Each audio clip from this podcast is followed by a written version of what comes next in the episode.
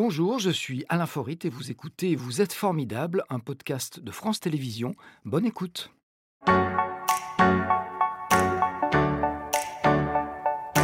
Thierry Frémaux, je le rappelle, mais tout le monde le sait, vous êtes le délégué général du Festival de Cannes, et ce depuis 15 ans, même si vous avez un rôle important au sein du festival depuis 21 ans, ce que le temps passe vite.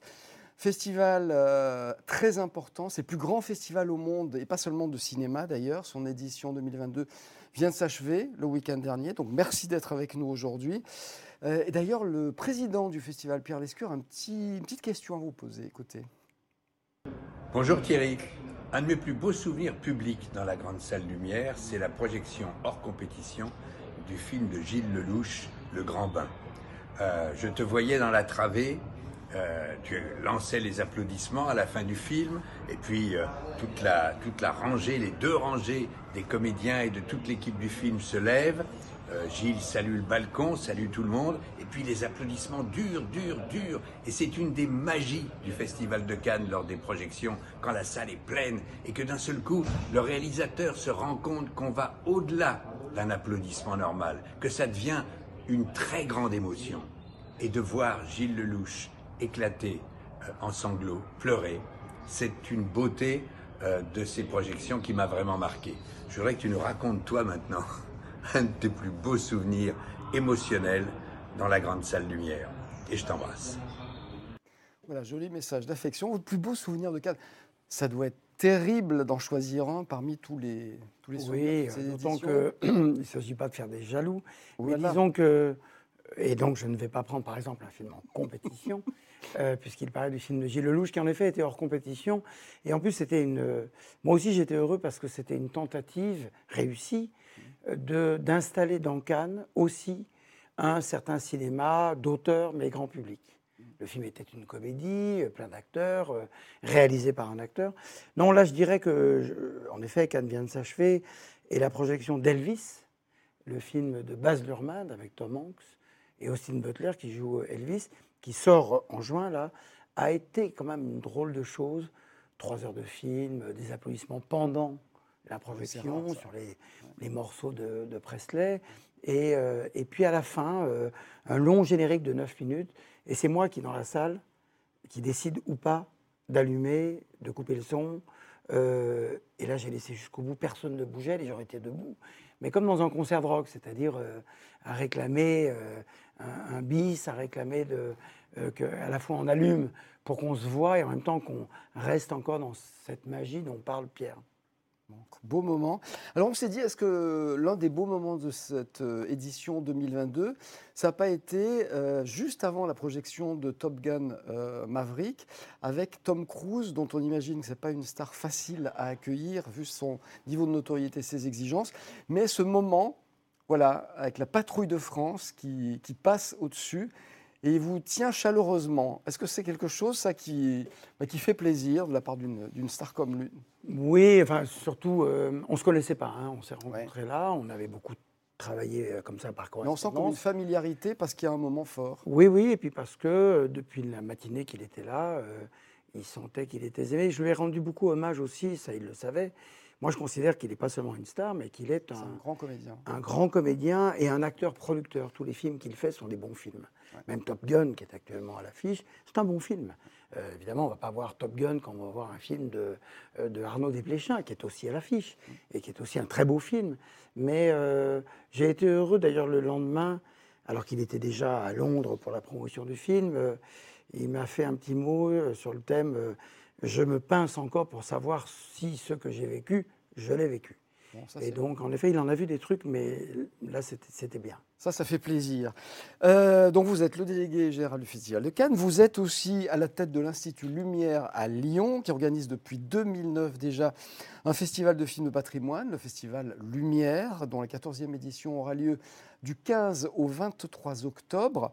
Est-ce qu'on sait à qui sera remis le prix d'édition 2022 ou Non, c'est comme, le, comme le président du jury. D'abord, on ne le sait pas. Euh, c'est comme le nom du Premier ministre. C'est en cours, et dès qu'on l'a, on le donne. Donc si on ne l'a pas donné, c'est qu'on ne l'a toujours pas.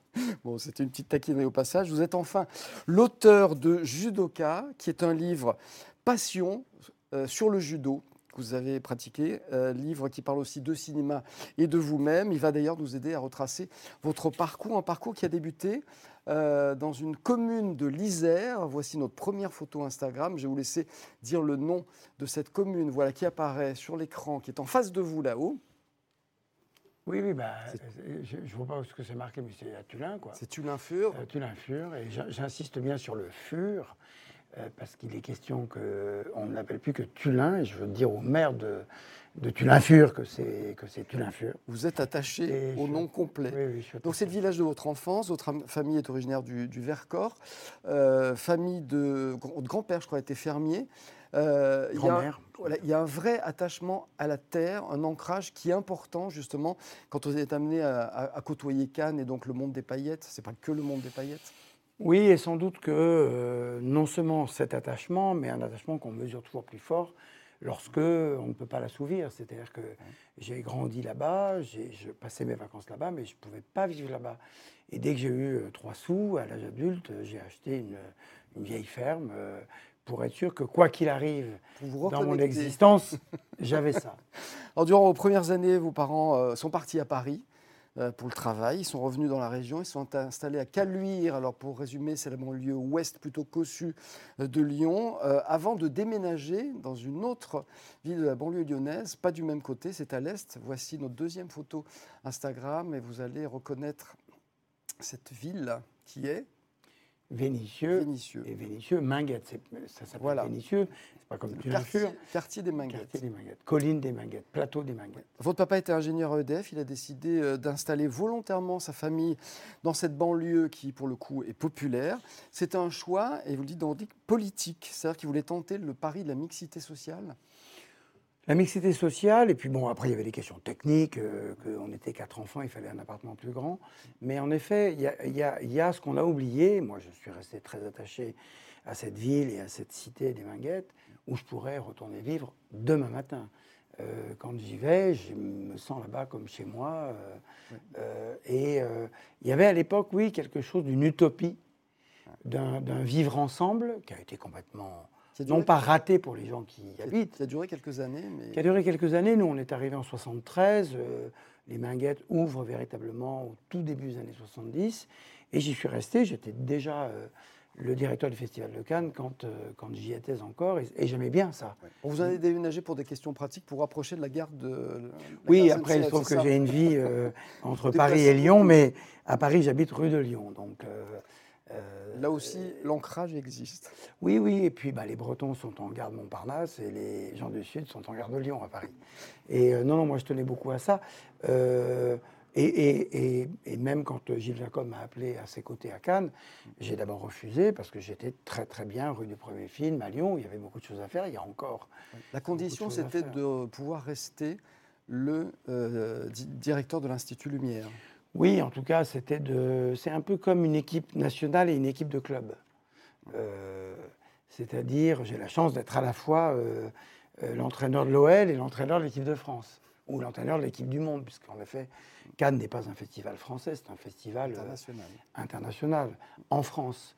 Et oui, oui, je tenais beaucoup à, ne, pas m'éloigner de, de, Lyon. D'abord, je ne voulais pas quitter Bertrand Tavernier, qui était le président, c'est lui qui nous a quittés il y a un an.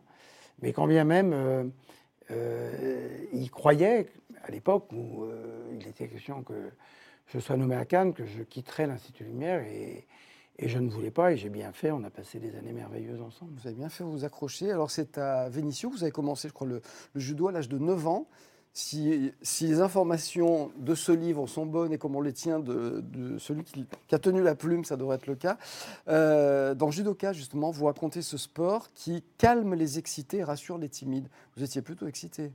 Oui, moi j'étais plutôt excité. ça vous a calmé? Et euh, ça m'a calmé, ou plutôt ça m'a appris la tolérance. Euh, vous savez, sur un tapis de judo, en sport en général, vous avez de tout. Vous avez des blonds, des bruns, des grands, des petits, des gros, des maigres. Euh, vous avez, euh, puisqu'on parlait de Vénitieux, euh, vous avez des gens qui viennent d'ailleurs. Et ensuite, quand vous grandissez, que vous commencez à avoir des métiers, moi j'étais professeur de judo, et on avait des gens qui étaient de haute classe sociale, des gens qui étaient de basse classe sociale, mais sur un tapis, tout le monde est en kimono, et, se dévoue aux autres, puisque je raconte ça dans le livre. C'est pas un livre technique sur le judo, c'est un livre philosophique, disons, où j'explique que le judo est, un, un, rapport au monde, est un rapport à l'autre, et que euh, quand Camus disait que ce qu'il a appris de la morale des hommes, c'est au football, moi ce que j'ai appris de la morale des hommes et des femmes, c'est au judo. Justement, je lis un petit extrait de, de, ce livre qui correspond à ce que vous dites. Le judo, qui s'entrelace immanquablement dans un rapport aux autres sur lequel repose la marche de l'existence, a construit la personne que je suis devenue, un homme à qui on a appris que la sagesse arrivera après toute chose. il y a cette idée que quelque chose d'universel et quelque chose qui construit aussi. Oui, c'est ça. C'est-à-dire que, par exemple, en judo, on vous apprend à devenir très fort pour que vous appreniez aussi à tomber sur plus fort que vous votre professeur vous dit euh, Je vais t'apprendre à, ce que tu deviennes si fort qu'un jour tu pourras me battre. Et on vous apprend à aider ceux qui un jour seront plus forts que vous. Et la première chose que vous apprenez, c'est à tomber. Parce que vous dites... et, voilà, le livre s'ouvre là-dessus c'est la chute. Euh, c'est qu'en judo, euh, pour pas se faire mal, il faut savoir tomber. Donc on n'apprend pas à faire tomber, à projeter, mais on apprend d'abord à, à tomber sans se faire trop Et c'est une bonne leçon de vie aussi. Votre premier prof de judo s'appelle Ernest Verdino. Et vous dites, pour nous, il était immortel. Malheureusement, il est disparu en 2014 à l'âge de 81 ans. C'était quelqu'un de formidable, j'imagine. Et j'en profite pour demander ce que c'est que quelqu'un de formidable pour vous. Ben, Ernest Verdino, je, je l'ai connu, j'étais très très enfant. Après, j'ai eu un deuxième professeur qui s'appelle Raymond Rodon, qui est toujours là, qui est tout aussi formidable quand on est enfant et, et, le judo aussi, il y a une certaine morale globale. Euh, on est évidemment fasciné par des gens. Euh, vous avez choisi une discipline et ce sont eux les, les, les, hommes forts de la discipline en question. Donc euh, vous avez une sorte de fascination, fascination avec laquelle il ne faut pas jouer. C'est pour ça que le judo, la transmission, la pédagogie, l'éducation sont des choses fondamentales pour essayer d'être également à votre tour un pédagogue qui saura, euh, qui saura transmettre. Pour moi, un homme formidable, c'est, ce qu'est Raymond Redon, c'est ce qu'était Bertrand Tavernier, c'est-à-dire euh, des gens qui sont exceptionnels, extraordinaires, avec un tiré entre les deux, c'est-à-dire euh, des gens qui ont une érudition, un savoir, un rapport au monde et, et qui vous disent des paroles décisives. aujourd'hui, je suis moi-même à un âge où je me demande si j'ai eu des paroles décisives comme certaines personnes Daniel Toscan du Plantier, à l'époque, a eu des paroles décisives pour moi. Euh, Martin Scorsese a eu des paroles décisives. Et, euh, avec, mes cheveux qui blanchissent, euh, maintenant, j'en suis arrivé à un âge où, je voudrais être sûr qu'à mon tour, j'ai eu des paroles décisives ou une influence décisive sur des gens dont l'existence s'est trouvée un peu améliorée par ma fréquentation. Savoir si vous êtes un passeur ou pas. Oui, alors euh, je, le suis techniquement. Ce n'est pas un mot dont je raffole d'ailleurs, parce qu'un mot, il a été mis un peu à toutes les sauces.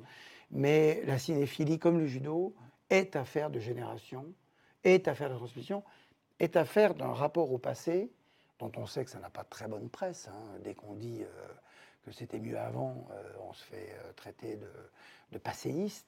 Et moi, je pense qu'on peut dire que c'était mieux avant pour ceux qui étaient mieux avant, que c'était pas mieux avant pour ce qui n'était pas, et qu'on peut autant embrasser l'avenir avec optimisme, ce qui est mon cas, que s'en méfier aussi beaucoup. L'état de la planète prouve bien que euh, on n'est quand même pas complètement sûr qu'il faille continuer comme ça. il y a deux noms que je voulais citer qui sont euh, Jigoro Kano, qui est le fondateur du judo euh, Kodokan. En fait, le judo qu'on croit être un art ancestral, c'est quelque chose d'assez récent. Mhm. et puis, alors je sais pas estropier son nom, c'est Mikinosuke Kawaishi, qui a mhm. été le pionnier du judo en France, et c'est à lui qu'on doit les ceintures de couleur, parce que ça, ça ne vient pas des origines du judo. Non, euh, il trouvait que les Français n'avaient aucune patience. Et euh, au Japon, vous avez ceinture blanche, ceinture marron, ceinture noire. Donc vous restez ceinture blanche très très longtemps. Et lui dit les Français vont s'emmerder. Et il faut leur donner des, un, peu des biscuits entre chaque, des petits grades. Et il aurait, euh, ça viendrait des boules de flipper, des boules de billard, pardon, en Angleterre, parce qu'il est passé par l'Angleterre avant d'arriver en France.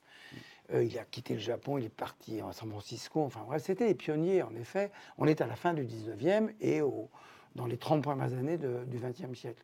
Et donc, il s'est inspiré des, du jaune, du orange, du vert, du bleu, de la violette pour les enfants, pour arriver à la ceinture marron, pour avoir tous les, tous les six mois, tous les ans, une étape qui vous donne le sentiment de progresser et que votre maître vous récompense. Et ça a marché. Et vous étiez, vous le dites vous-même, j'étais un judoka inspiré. Vous êtes euh, ceinture noire, quatrième dan, je crois qu'il y en a dix, c'est ça? Oui, en gros, il y, a, dix dan. Je devrais aujourd'hui être sixième dan si le cinéma ne s'était pas emparé de, de mon existence. Et oui, j'étais inspiré. J'étais, euh, j'étais plutôt. Vous savez, en judo, c'est comme dans tout. En tennis, vous avez des stylistes et vous avez des et vous avez des gens qui sont plutôt des besogneux. Bon, en judo, j'étais plutôt un styliste. Je ne l'affirme pas pour moi-même. je gagnais même des, des, coupes du meilleur styliste. Et, et c'est comme en cinéma. La, mise en scène m'intéresse. C'est-à-dire, euh, en cinéma, je m'intéresse toujours à ceux qui ont du style et qui font de l'art cinématographique. En judo, il y a une sorte d'art, comme, comme dans certains sports, le, la façon de faire du rugby par l'équipe de France est une manière qui n'appartient qu'aux Français. Euh, et il y a une façon de faire du judo, il y, a une manière de, d'être au monde, d'être dans la vie, euh, qui, euh, qui, qui, fait que ouais, vous, allez, vous allez faire attention un petit peu à, à, ce que vous êtes. Alors je disais, vous êtes ceinture noire, ce qui vous permet d'enseigner. C'était votre destinée, en fait? Oui, alors c'est plus compliqué que ça. vous pouvez être enseignant, enfin ceinture noire sans être enseignant. Le judo, c'est aussi une école de discipline formidable où euh, tout est examen. Et on vous explique que les examens sont très durs, ils le sont, mais que n'importe qui peut y arriver s'il travaille. Mmh. Donc les, les, règles sont très très claires. Et euh, un de mes professeurs me disait, quand on faisait la compétition, ne soyez jamais déçus d'avoir perdu si vous avez tout fait pour gagner. Et ça aussi, c'est un truc qui marche dans la vie en général. Euh, les petits Français, si on compare avec les petits Américains, ne savent pas bien parler en public, par exemple. On, le voit même chez les comédiens, chez les, Américains sont formés très tôt à s'exprimer. On les, accompagne, on les encourage, on ne les brime pas, on ne les casse pas. Et moi, si on me prête quelques qualités à savoir parler en public, dans mon métier, il faut savoir faire ça, c'est au judo que je l'ai appris. Parce que euh, pour devenir professeur, vous suivez l'école des cadres, c'est un, deuxième enseignement tout à fait particulier. Et on vous apprend en particulier à vous exprimer. Moi, je trouve que dans les salles de cinéma, plein d'exploitants pourraient, Jacques Doré me disait ça, mais tu devrais donner des cours à des exploitants de cinéma pour qu'ils apprennent à présenter les films. On peut être un grand cinéphile et pas savoir formuler, pas savoir écrire. Il y a des critiques formidables qui, écrivent formidablement bien, ils s'expriment pas forcément bien. Tout est communication aujourd'hui. C'est particulier, particulier à notre époque. Oui, oui, il y a ça, mais je crois que c'est important. Je crois qu'il est important de. Euh, quelqu'un disait que tout passe par le langage, parce que quand euh, on comprend la complexité du langage, on comprend la complexité des choses. Mm. Et que ceux qui poussent des verlements, euh, quelle qu'en soit la, nature, l'origine ou le territoire, en général, la nuance, c'est pas leur fort. Je qu'on revienne deux petites secondes aux Minguettes. Donc, vous avez vécu longtemps. Vous y avez amené Elia Kazan, et pas seulement. Euh, qu'est-ce que vous avez eu envie de lui montrer? Bah, Il y a 15 ans. Un peu de vous? Oui, c'est lui qui avait réclamé. Il voulait savoir un petit peu. Les cinéastes sont comme ça. D'où vous veniez, vous? Voilà, d'où je venais, les cinéastes. On était devenus copains. Et il était à Lyon. Et, quand même, c'était le grand Elia Kazan. Et, et un jour, il m'a dit Je voudrais bien savoir où tu habites. J'étais célibataire. Et j'habitais au cœur des Minguettes, mmh. en face du collège Paul-Éluard, euh, qui était mon collège. Et il avait été frappé par ça. Lui, c'était un exilé, hein, un exilé euh, turc, euh, euh, turc arménien de, la fin, du début du XXe siècle, et, et new-yorkais pur souche, y compris, puisqu'il s'agit d'un homme qui, à un moment, s'est trouvé pris dans la tourmente de la liste noire du macartisme. Il y avait ce rapport-là. L'Amérique m'a tout donné, qu'est-ce que je fais ou pas pour l'Amérique? Et il était fasciné par l'idée, que je le racontais déjà, il y avait une affure et il y avait les Minguettes. Mm. Et j'enseignais là-bas, j'enseignais à Saint-Fond. Euh, et cette vie m'allait très bien. Euh, il se trouve que j'ai été appelé ailleurs, et, mais il n'y a rien de plus beau que de, Moi, je mange très souvent, je dîne très souvent, avec Vincent Lindon, par exemple, euh, au Train Bleu, qui est le grand restaurant de la gare de Lyon. et on se met côté des rails. Et je, je dis toujours à Vincent, tu vois là, deux heures tout droit, il y a Lyon. Chez moi. Chez moi. Un petit mot, euh, parce que je n'avais pas parlé de ce livre. On a compris que c'était un livre sur le judo, alors pas technique, vous l'avez dit vous-même, plutôt philosophique. On y apprend plein de choses, même si a priori on ne s'intéresse pas au judo et on se rend compte à quel point c'est un sport qui enrichit, qui vous a construit. Donc c'est sur le judo, c'est aussi sur le cinéma, parce qu'il y a beaucoup de questions de cinéma qui occupent beaucoup de, place dans votre vie. il y est évidemment question de vous, puisqu'il raconte votre parcours, par-delà justement cette, expérience. Et, vous racontez qu'il vous a rapproché de certaines personnes et que vous avez découvert parmi les stars d'Hollywood, certaines pratiquaient le judo et que ça créait des liens. Je crois que c'est le cas avec Nicole Kidman, par exemple. Et du coup, vous vous retrouvez comme ça sur quelque chose qui n'appartient qu'à vous, ou presque? Oui, parce que le, sport en général, et, vous savez, moi je fais partie d'une génération euh, qui, pour qui, à qui on apprenait que sport et euh, culture n'allait pas ensemble. Que si on était un intellectuel, on ne pouvait pas. C'est la, grande bataille parallèle entre Camus et Sartre. Et, euh, et moi, j'ai toujours pensé que les deux n'étaient pas incompatibles. Je ne suis pas le seul. Il, y a, de grands écrivains qui sont aussi de grands sportifs, et vice-versa. Mais euh, oui, le judo, il y a une part d'enfance. Par exemple, à Cannes, Michael Fassbender, l'acteur anglais, est un fou de sport automobile. Et on s'est mis à parler de Jackie Stewart, de François Sever, de Jean-Pierre Beltoise, euh, de Jean-Pierre Pescarolo, de, des 24 heures du Mans, de Pedro Rodriguez, qui était, euh, qui était l'un de ses coureurs de la Ford GT40. Bon. Et il y a tout à coup quelque chose, il n'était plus une star de cinéma, je n'étais plus le directeur de Cannes, et les autres mm. étaient stupéfaits euh, d'entendre cette espèce de charabia à leurs oreilles, qui était juste l'histoire du sport automobile. Et sans doute que le fait que dans mon enfance, je me sois intéressé au judo, au cyclisme. Eddy Merckx, c'était ma grande passion. Euh, de retenir, je ne sais pas pourquoi, je retenais des scores. Euh, j'adorais Bernard Lacombe, Serge Chiesa, Floridinalo, cette équipe de l'OL des années 70. Je, me souviens de tous les scores des matchs, je ne sais pas pourquoi. Mais n'empêche que ça m'a appris après à me souvenir de la filmographie d'Orson Welles et à, savoir que les choses passent aussi beaucoup par... Euh, par l'érudition. C'est, à l'école, on n'a pas envie d'apprendre. Et après, on a envie d'apprendre. Je justement dire, c'est un, livre qui euh, démontre une érudition extraordinaire, une mémoire extraordinaire. Je ne sais pas si vous avez des trucs pour mémoriser. Et puis, je veux dire aussi qu'il y a beaucoup d'humour.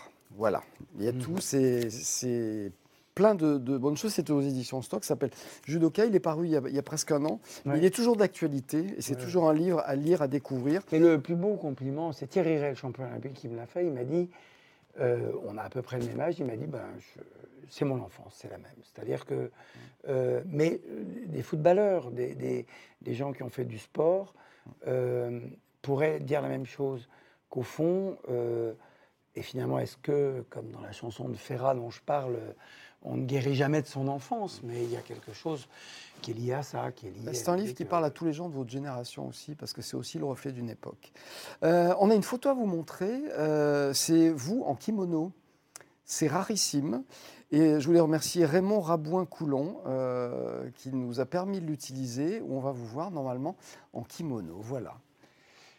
Ah oui, ben ça c'est J'en parle dans le livre, voilà, ça c'est oui. assez récemment. C'est une cérémonie qui a failli mal se terminer. oui, oui, oui, parce que il cherchait quelqu'un et, moi je bouillais d'impatience parce que je fais plus du judo, beaucoup moins en tout cas, et j'étais pas échauffé. Et euh, mais ça va, j'ai à peu près une allure normale. Et euh, c'était la grande remise des. On m'avait demandé d'être le parrain de la remise. Euh, c'est en 2018. voilà, des vœux de nouvelle année de la cérémonie de Kagami Biraki, c'est ça voilà. Et puis vous avez, vous avez fait une petite démonstration alors que ce n'était pas prévu. Puis je crois que pas prévu, je me suis un peu fait mal. Un, petit peu fait mal. On voulait vous voir en kimono, donc on s'est fait plaisir. Un kimono qui m'a été offert par Teddy Rider. Euh, la chance. Oui, il avait été sympa. La question formidable, c'est pour vous tout de suite, on l'écoute. Thierry, si vous aviez eu le choix entre une ceinture noire et une palme d'or, qu'auriez-vous choisi? La ceinture noire, vous l'avez déjà. Voilà ce que j'allais dire. La ceinture noire, je l'ai déjà. Pour avoir une palme d'or, il faut avoir réalisé un film. Moi, j'ai fait un documentaire sur Lumière, je dois d'ailleurs continuer, mais avec le métier que je fais, où sélectionner, c'est choisir, c'est renoncer, c'est juger, mmh. je ne me vois pas, même si, bien entendu, quand je suis devenu cinéphile, mon rêve était de devenir cinéaste, mais je ne me vois pas maintenant que je suis là, euh, à Cannes en particulier, mais même à Lyon, à mettre en valeur le travail des autres. Je ne me vois pas leur dire. Et alors, mon film, vous le trouvez comment?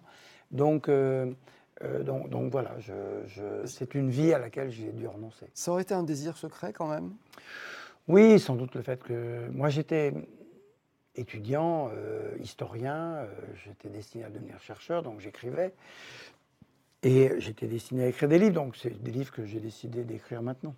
C'était Vous êtes formidable, un podcast de France Télévisions. S'il vous a plu, n'hésitez pas à vous abonner. Vous pouvez également retrouver les replays de l'émission en vidéo sur France.tv.